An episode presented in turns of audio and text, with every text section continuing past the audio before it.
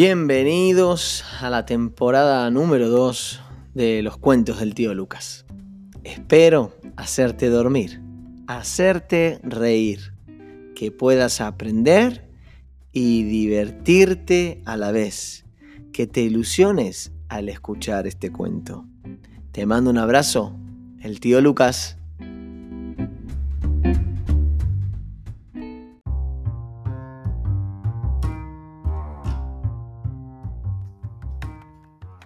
El torito Facu.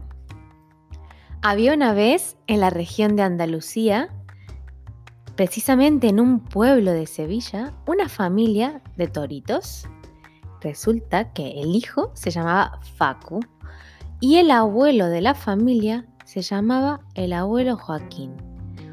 Facu era un torito muy gracioso, divertido, pero muy cabeza dura y Joaquín, el abuelo, era muy sabio y un hombre también que le encantaba hacer reír a la gente. Facu, entre muchas cosas que él hacía, le gustaba salir a jugar a las plazas de Sevilla. Y otra de las cosas que él usualmente hacía era cornear pero particularmente corneaba todo aquello que fuese rojo.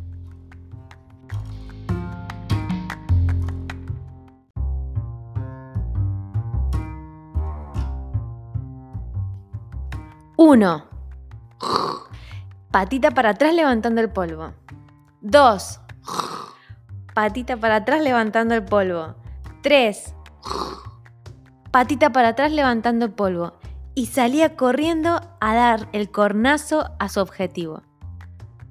El abuelo de Facu vio el comportamiento que su nieto tenía y pensó decirle unas palabras.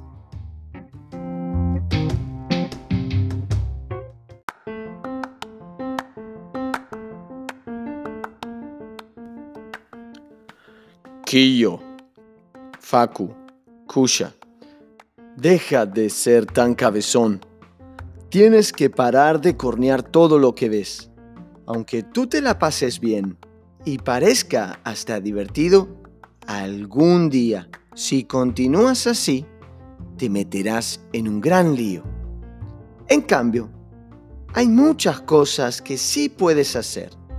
Deporte, aprender a tocar un instrumento de música, cocinar, dibujar, pintar. Muchas cosas buenas hay para elegir.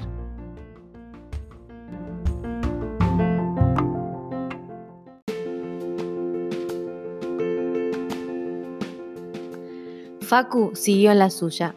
No echó cuentas de lo que su abuelo, la voz de la sabiduría, le había dicho. Entonces un día iba por la calle y empezó, cuando vio un coche rojo, a contar. Uno, dos, tres. Y tomó carrerilla y empezó a correr para correr al coche. Menos mal que el coche salió y Facu no le dio. Después más adelante vio un semáforo en rojo y lo mismo hizo. Uno, dos, tres. Tomó carrerilla y salió para cornear el semáforo y justo cambió en verde. Menos mal porque si no Facu le iba a dar al semáforo.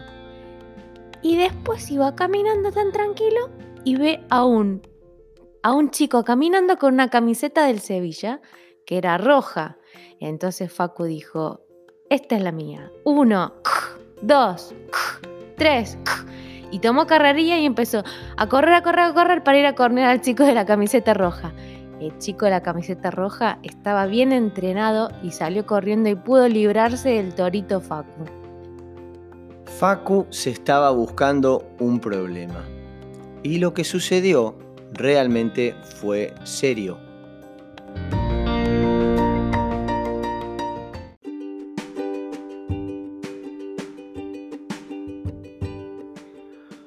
Una tarde de esas en las que Facu estaba ocioso, estaba sin hacer nada, se acercó a un barrio en el que vio una casa grande, preciosa, con la puerta roja. Y además, en su jardín de la entrada tenía rosas rojas. Y se podía ver en el tendedero ropa colgando y entre la ropa una camiseta del Sevilla Fútbol Club roja. Se volvió loco. Quería divertirse un montón y no supo qué estaba haciendo y empezó a dar corneadas. Hizo uno, dos, tres y salió corriendo por la puerta. ¡Pum! Y salió corriendo por el jardín y se revolcó en el jardín, dando corneadas a las rosas. Y se fue a por la, a por la ropa, a por la camiseta del Sevilla. Bueno, podéis imaginaros cómo quedó la escena. Después de unos minutos, uno de sus amigos que pasaba le dijo, Facu, esa es la casa del director del colegio. El director del colegio vio lo sucedido. Supo quién había sido, obviamente. Facu, el torito travieso. ¿Por qué? Porque él se divertía un montón haciendo eso, pero no se daba cuenta que hacía daño, que hacía mal.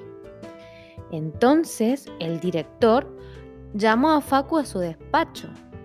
Y ahí fue cuando Facu se dio cuenta que se había metido en un gran lío.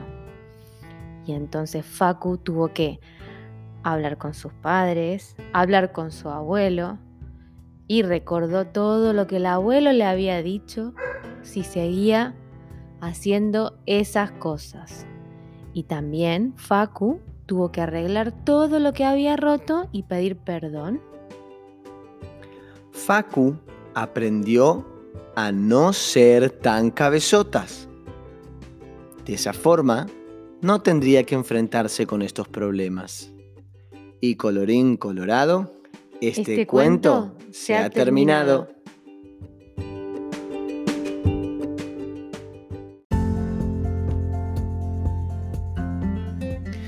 Si les gustó este cuento, si pudieron reírse, aprendieron algo o terminaron durmiéndose, dale un like a este podcast, compartilo, difundilo con tus amigos, con tu familia, con otros niños. Así eh, cada día somos más. No olvides suscribirte para poder recibir el próximo cuento del tío Lucas. Hasta la próxima.